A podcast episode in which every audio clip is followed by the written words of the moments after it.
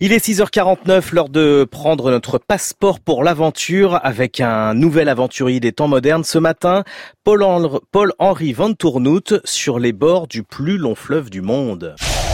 L'Amazone est un fleuve qui depuis longtemps fascine les plus grands aventuriers. Un fleuve que Paul-Henri Van Tournout, originaire du Pas-de-Calais, tente en 2011 de descendre intégralement du Pérou au Brésil.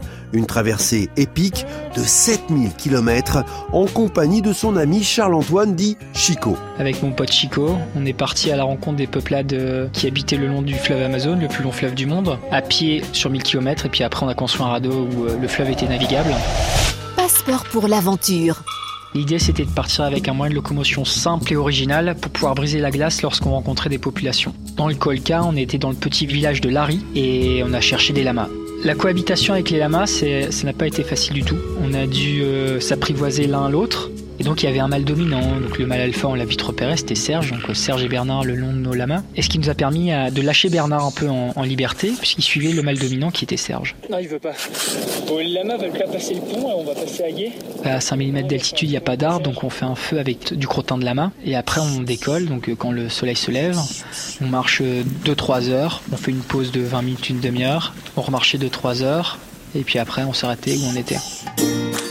Arrivé dans le village de Pampaconas, nous avons dû nous séparer de nos lamas puisqu'on était euh, descendu en altitude et on allait aborder euh, la forêt tropicale.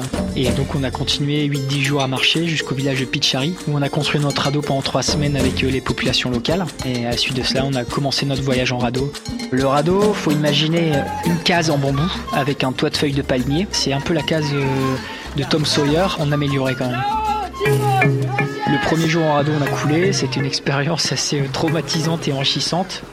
On était à 10 nœuds à peu près, donc 20 km environ, sur l'eau et on a foncé sur une barre rocheuse. Le radeau euh, s'est quasiment retourné, etc. Et il a continué à flotter, il était intact. Moi, ce qui me faisait le plus peur, c'était d'attraper le palu. Les moustiques du palu piquent une heure au lever du soleil et une heure au coucher du soleil. Donc si on se fait pas piquer à ces heures-là, logiquement, on ne devrait pas attraper le palu.